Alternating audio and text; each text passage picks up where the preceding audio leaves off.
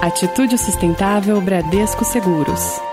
O homem e o meio ambiente em equilíbrio. Olá, ouvintes da Rádio Bradesco Seguros. Está no ar mais uma edição do nosso Atitude Sustentável. Olha só, o programa de hoje tem um tema muito legal e que, inclusive, já foi pedido aqui dos nossos ouvintes. Vira e mexe vinha aqui uma mensagem. Pô, vocês precisam falar desse assunto, esse assunto é muito legal. Então nós estamos atendendo a você, ouvinte aqui da Rádio Bradesco Seguros, a sua sugestão.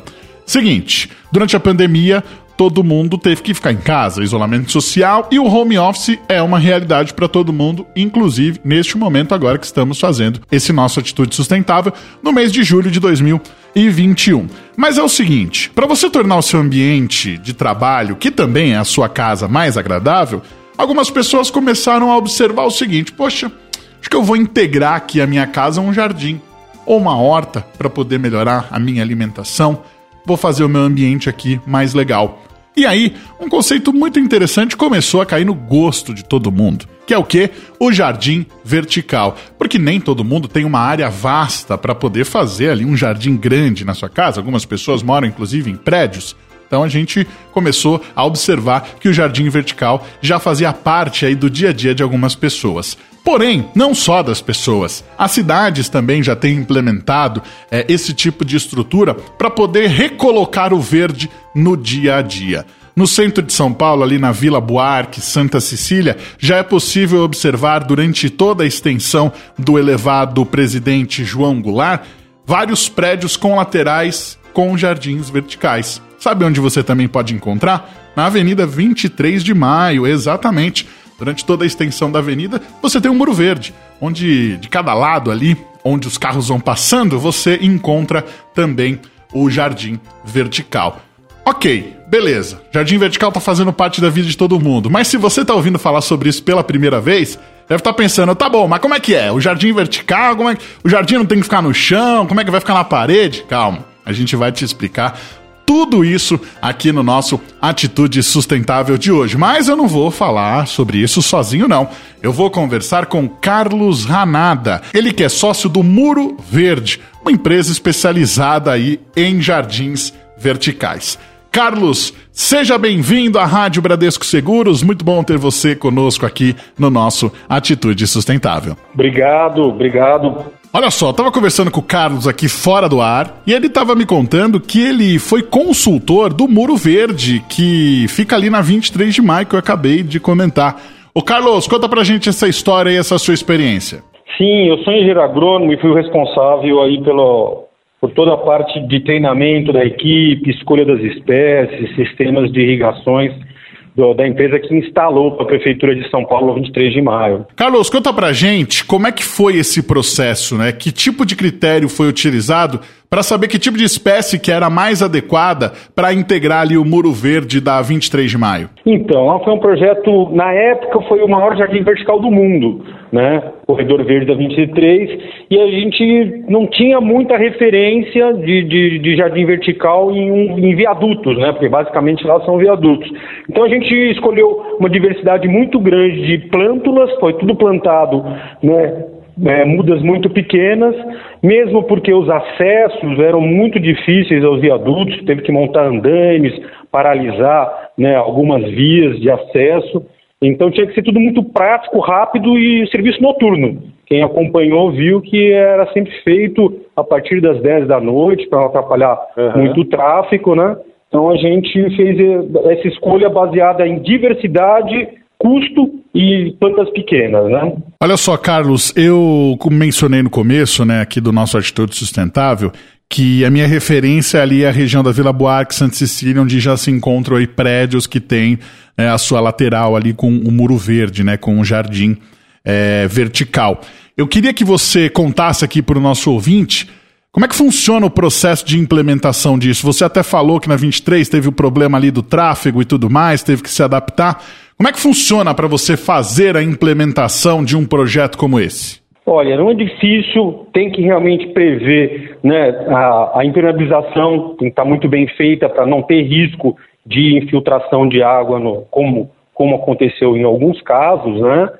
Mas é, é uma obra de engenharia, vamos dizer Sim. assim, revestir um prédio, né? Pensando na, na segurança do prédio, dos transeuntes, né? é, e também no, no, no, no, aspecto visual e na saúde das plantas, são desafios que é, é a, a, engenharia né, é que vai estar tá resolvendo. Só que agora é o seguinte, Carlos, estou na minha casa, certo? Estou ali no meu home office e quero saber o seguinte: será que eu consigo implementar um jardim vertical na minha casa? Quais são as características que eu tenho que observar para saber se o meu espaço ali ele é adequado ou não para um projeto como esse? Aí é bem mais fácil. Né? Um projeto residencial onde os acessos são, são mais impedidos, né? dá para fazer é, numa escadinha ou mesmo a altura assim, de, de chão, é bem mais fácil trabalhar. Existem várias técnicas. Quando a gente fala de residencial, a gente não precisa trabalhar especificamente com os feltros, como foi nesses projetos que a gente conversou. Uhum. Pode ser feito nesses vasos meia cuia de parede, pendurando em treliças, pendurando em paletes, né? É, aí o mais importante mesmo é prever o sistema de irrigação. Né? Jardim vertical precisa de um sistema de irrigação para estar. Eu digo que o sistema de irrigação é o coração pulsante do jardim vertical. Sem ele, você não consegue molhar adequadamente as plantas, né? E outro, outra questão muito importante é a escolha das espécies, as espécies mais adequadas para o local, né, saber o tipo de luz que você tem lá, se é luz direta, se é luz indireta, né, para poder escolher a planta certa. Né, e esses são os cuidados né, básicos aí para quem quer fazer em casa. Só que, Carlos, eu queria saber agora, assim, é, durante a pandemia, a gente teve aí que buscar adaptações para tornar o nosso ambiente um pouco mais saudável, né? E vocês repararam que teve um aumento da procura para esse tipo de projeto? As pessoas elas é, foram um pouco mais atrás aí de conceitos como esse do jardim vertical? Sem dúvida, sem dúvida. O que a gente tem observado é que toda essa questão de reformas, né, de melhorias da casa, né, foram é, aumentadas né, na pandemia. As pessoas ficaram mais em casa, entenderam é, o bem-estar né, de estar em casa como é importante. É, as plantas elas é, beneficiam muito no aspecto da que a gente chama de biofilia. Né? Biofilia é um conceito muito novo da arquitetura que trata dessas questões do, do contato do ser humano com, com o ambiente natural. Né? Na, na, verdade, durante milhares né, de anos, nós convivemos muito próximo da natureza e vindo para as cidades, esse contato ficou um pouco mais restrito. Né? Então, trazer plantas, né, trazer a natureza de alguma forma para dentro da, da, da, dos escritórios, das residências, é hoje uma, uma, muito importante. Olha só, o Carlos ele mencionou um termo aqui, biofilia, que alguns dos nossos ouvintes podem até estar mais familiarizados. Sabe por quê? No PopFest 28, a gente conversou com a Bia Rafaeli, ela que é especialista em biofilia, contou pra gente um pouco sobre esse conceito, explicou as origens e tudo mais. E esse programa está disponível tanto na nossa aba de podcasts quanto nos principais agregadores de podcast. Então, se você está ouvindo esse termo agora pela primeira vez, fique sabendo que a gente tem um programa especial, o PopFest, é, todo falando sobre a biofilia, tá bom? Seguinte, Carlos, quem quiser saber um pouco mais sobre a Muro Verde, quiser saber sobre como implementar um projeto desse dentro de casa, como é que funciona, como é que encontra aí vocês? Olha, tem o site da empresa, né, que é o www.murioverde.com.br e nós temos também cursos de jardins verticais online para quem quer fazer em casa, né? É, cursojardinsverticais.com.br é o site para poder estar tá fazendo esse curso. Muito interessante, em alguns cursos aí para você poder entender um pouco mais sobre esse conceito. Carlos, vou deixar o espaço aqui para você mandar um recado para o nosso ouvinte da Rádio Bradesco Seguros no Atitude Sustentável de hoje? Olha, eu acho que a bio, bio, entender um pouco mais sobre a biofilia, né, e o quanto que a natureza beneficia o ser humano, é, tanto nas relações humanas, né, é, tanto no autoconhecimento, eu acho que é importantíssimo.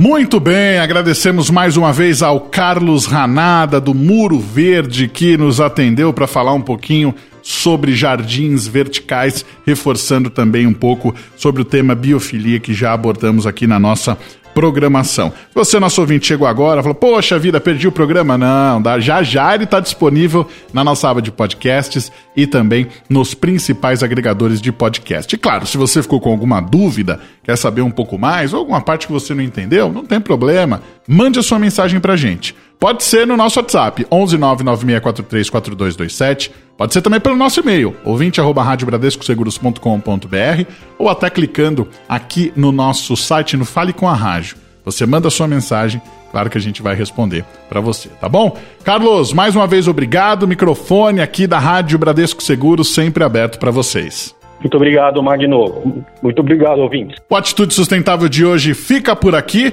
mas voltamos em breve aqui na nossa programação. Magno Nunes para a Rádio Bradesco Seguros. Com você, sempre.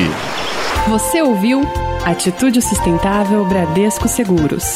O homem e o meio ambiente em equilíbrio.